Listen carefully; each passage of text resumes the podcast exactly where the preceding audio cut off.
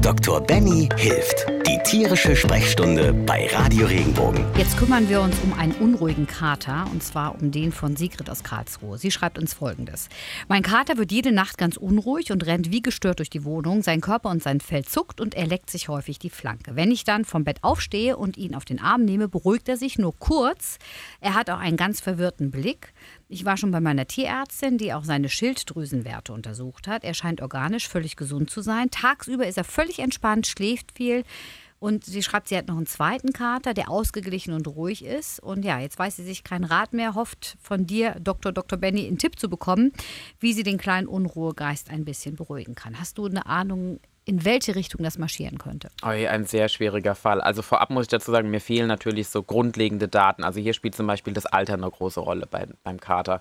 Also wenn, wenn eine Katze sich praktisch plötzlich akut verhaltenstechnisch verändert und gerade so, was mir so ein bisschen sofort ins Auge springt, ist so dieses Fellzucken und er leckt sich die Flanke. Das spricht manchmal bei Tieren für eine Schmerzhaftigkeit oder für eine akute Schmerzhaftigkeit, auch eine gewisse Unruhe.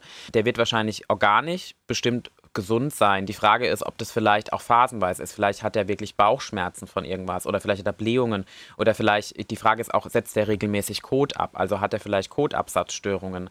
Vielleicht ist es aber auch wirklich, wenn es jetzt ein älterer Patient ist zum Beispiel, also auch bei Katzen gibt es sogenannte Demenz, dass die im Prinzip auch bestimmte Verhaltensweisen plötzlich zeigen, weil sie Panikattacken entwickeln oder Dinge sehen, die vorher nicht da waren oder ihr Alltag sich anders entwickelt das sind Sachen, die muss man mit berücksichtigen. Und die Frage ist, hat sich irgendwas verändert? Vielleicht auch eine akute Lebenssituation verändert. Also es gibt auch posttraumatische Belastungsstörungen. Das heißt auf Deutsch, der Kater, genauso wie Menschen, erlebt was, was ihn traumatisiert, also wirklich stark beeinflusst, was er dann potenziell jedes Mal in der Nacht verarbeitet und wieder durchlebt und dann aufschreckt, durch die Gegend rennt, panisch um wieder dann zu realisieren, okay, ist das alles in Ordnung. Jetzt ist natürlich hier dann wieder die Frage, Warum der, durchlebt er das nur nachts und tagsüber schläft er viel? Vielleicht ist er dann wirklich tagsüber so fertig, dass es ihn dann tagsüber ausnockt, wenn man es genau nimmt. Meine Tipps, ich, also da ich keine, keinen absoluten Ratschlag geben kann und möchte, wäre so, auf jeden Fall Videos machen. Videos, Videos, Videos. Wir sind heute im multimedialen Zeitalter, da kann man das super machen mit Ton und allem, ob der Kater auch verbalisiert. Das heißt, dann würde ich auch darauf gucken, vielleicht mal in die Augen schauen. Sind die Pupillen zum Beispiel stark geweitet? Kann man das unterbrechen, wenn man ihn aktiv anspricht. Also sie sagt ja, dass sie ihn kurz beruhigen kann, aber dann ist mir nicht klar, macht er dann wieder weiter oder ist es dann für eine ganze Zeit ruhig oder geht es dann einfach wie eine Zwangsstörung praktisch wieder weiter? Das sind Dinge. Also ist es praktisch A, wie sieht es auf dem Video aus? Redet der Kater? Ist der dabei ansprechbar und kann man es unterbrechen? Das sind Dinge, die wichtig sind. Hat sich irgendwas akut an der Lebenssituation gerade verändert? Also ist zum Beispiel vielleicht der zweite Kater auch ganz neu und der ältere, ist es der ältere, der damit klarkommen muss? Dann hat er vielleicht doch Bauchschmerzen, hat er regelmäßig Kot abgesetzt und Pipi abgesetzt, gibt es vielleicht da Probleme. Da glaube ich, kommt ganz viel Umweltmanagement so ein bisschen mit rein. Also hat er auch überall ein Katzenklo zur Verfügung. Man sagt immer zwei Katzenklos praktisch mal Anzahl der Katzen. Das heißt, dass sich wirklich jede Katze zwei Möglichkeiten hat, irgendwo auf Toilette zu gehen.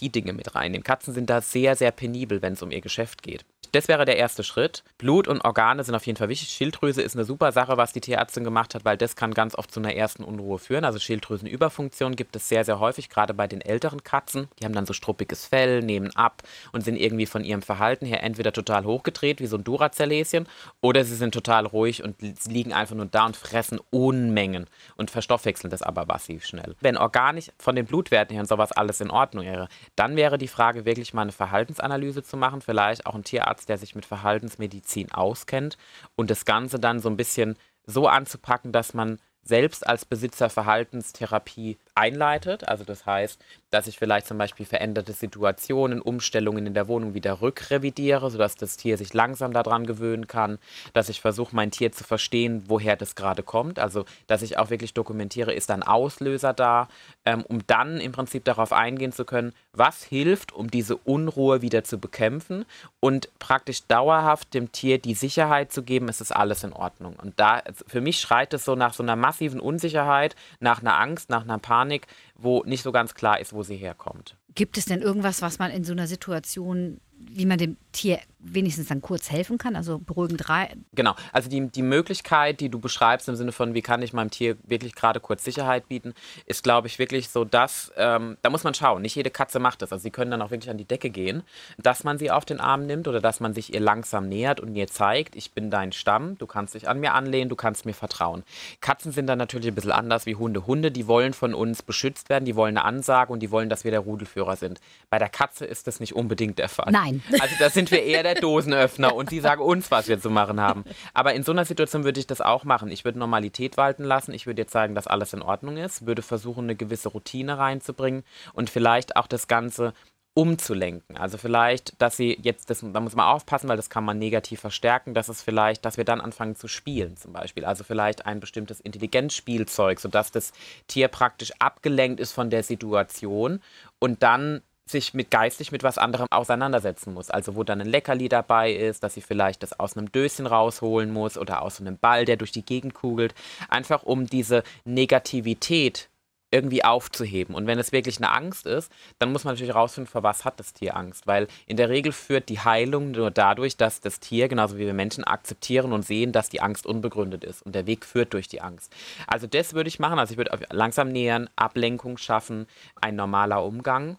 Und natürlich, also man kann auch aus tierärztlicher Sicht, kann man natürlich auch, es gibt Verhaltensmedikamente, die kann man geben, wenn man da ein Gefühl hat für. Ähm, ich mache es eher selten. Ich bin da sehr vorsichtig, weil da kann man natürlich auch viel in eine andere Richtung bewegen, ähnlich wie bei Menschen.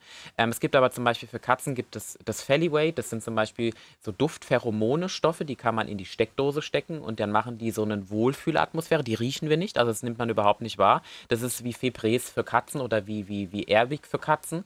Und das gibt es auch als Spray, um das auf Kuscheltiere und sowas zu sprühen. Und auch sogar als Tabletten, sowas, wenn wir Schokolade essen, unseren Serotoninspiegel hochbringen, unsere Glückshormone. Und das gibt es auch für Katzen. Das kann man mit einbauen, das kann man sogar machen, jetzt unabhängig davon, ob wir wissen, was die Ursache ist. Also das wäre eine Möglichkeit und das kriegt man sogar auch überall zu kaufen. Dann wünschen wir da gute Besserung. Wenn dir der Podcast gefallen hat, bewerte ihn bitte auf iTunes und schreib vielleicht einen Kommentar. Das hilft uns sichtbarer zu sein und den Podcast bekannter zu machen. Dankeschön.